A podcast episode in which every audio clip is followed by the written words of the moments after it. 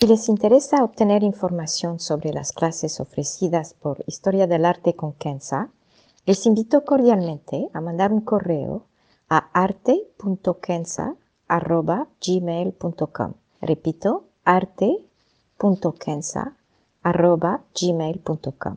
Muchas gracias. Hey, I'm Ryan Reynolds. Recently, I asked Mint Mobile's legal team if big wireless companies are allowed to raise prices due to inflation. They said yes. And then when I asked if raising prices technically violates those onerous two year contracts, they said, What the f are you talking about, you insane Hollywood ass?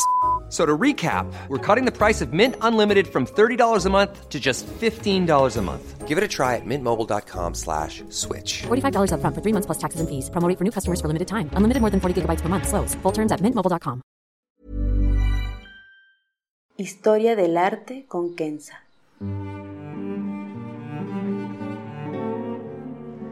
Una serie sobre el arte a través de la historia y las culturas. Se presentarán obras que trascienden el tiempo por su belleza y por lo que nos cuenta.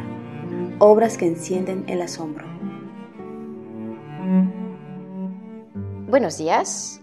Hoy vamos a ver La Tempestad de Nieve de William Turner de 1842. Está en la Tate de Londres y mide 91 por 122 centímetros. William Turner es considerado el pintor de la luz. Para mí era más que esto ya que nos ayuda no solamente a verla, pero a entenderla. Empezaré muy brevemente con la biografía del autor y después entraremos a la obra, entendiendo el concepto de luz para Turner y para la ciencia. Como les dije, empezaré con una biografía muy breve de Turner. Podría decir que su primera obra fue aceptada en la Academia de Artes y Ciencia en Londres cuando tenía 15 años y seguir con sus logros. Pero Prefiero decirles qué pasó en términos de descubrimientos científicos y desarrollos industrial en su época. Con esto entenderán su verdadera inspiración.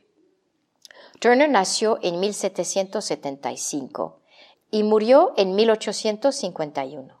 Durante estos 76 años, Gran Bretaña y parte de Europa Occidental fueron el centro de la revolución industrial y logros en materia de electricidad y magnetismo.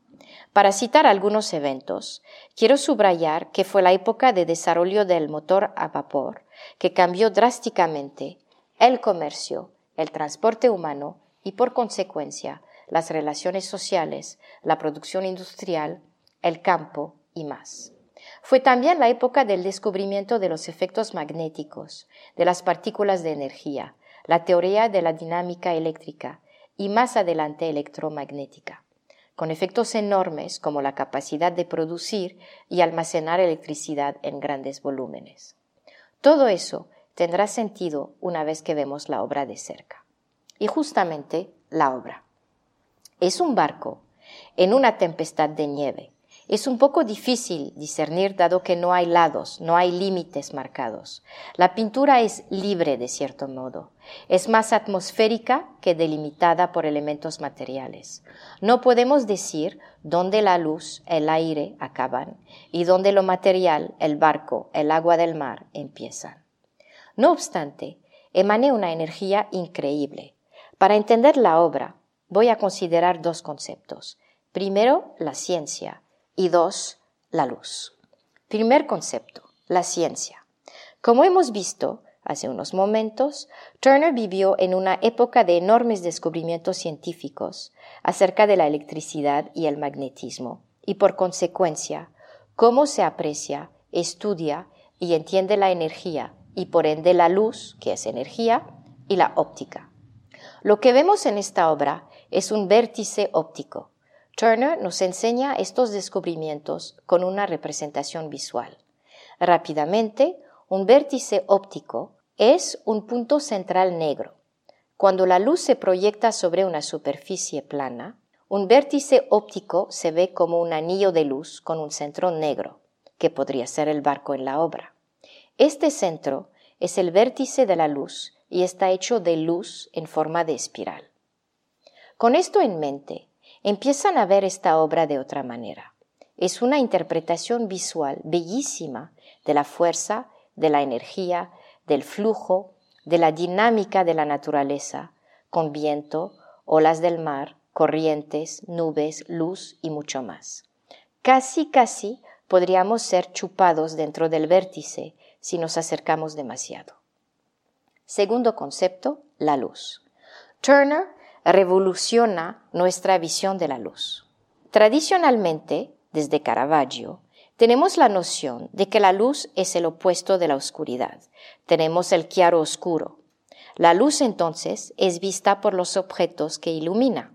No se representa en sí. Y la oscuridad es simplemente donde la luz no ilumina. Con Turner, y por primera vez, la luz es representada en sí y no solamente sus efectos sobre objetos.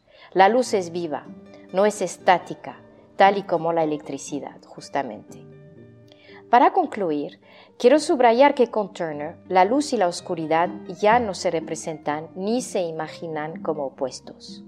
Se dan cuenta de lo revolucionario que es en términos de arte y como concepto filosófico, social y hasta teológico. Más bien la luz y la oscuridad se correlacionan, como el yin yang chino si quieren. Uno no puede ser sin la otra, se nutren entre ellas. No existen como opuestos, pero como pareja. Y para mí, esto es el genio de Turner. Muchas gracias.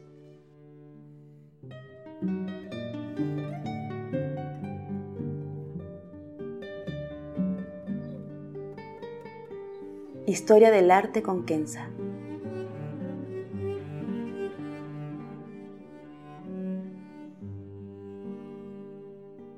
Para ver las obras que se presentan en este podcast y a la vez descubrir otras que podrían despertar su asombro, les invito a seguirnos a través de la cuenta Instagram Historia del Arte con Kenza. Gracias. Mom deserves the best, and there's no better place to shop for Mother's Day than Whole Foods Market. They're your destination for unbeatable savings, from premium gifts to show-stopping flowers and irresistible desserts. Start by saving 33% with Prime on all body care and candles. Then get a 15-stem bunch of tulips for just $9.99 each with Prime. Round out Mom's menu with festive rosé, irresistible berry chantilly cake, and more special treats. Come celebrate Mother's Day at Whole Foods Market.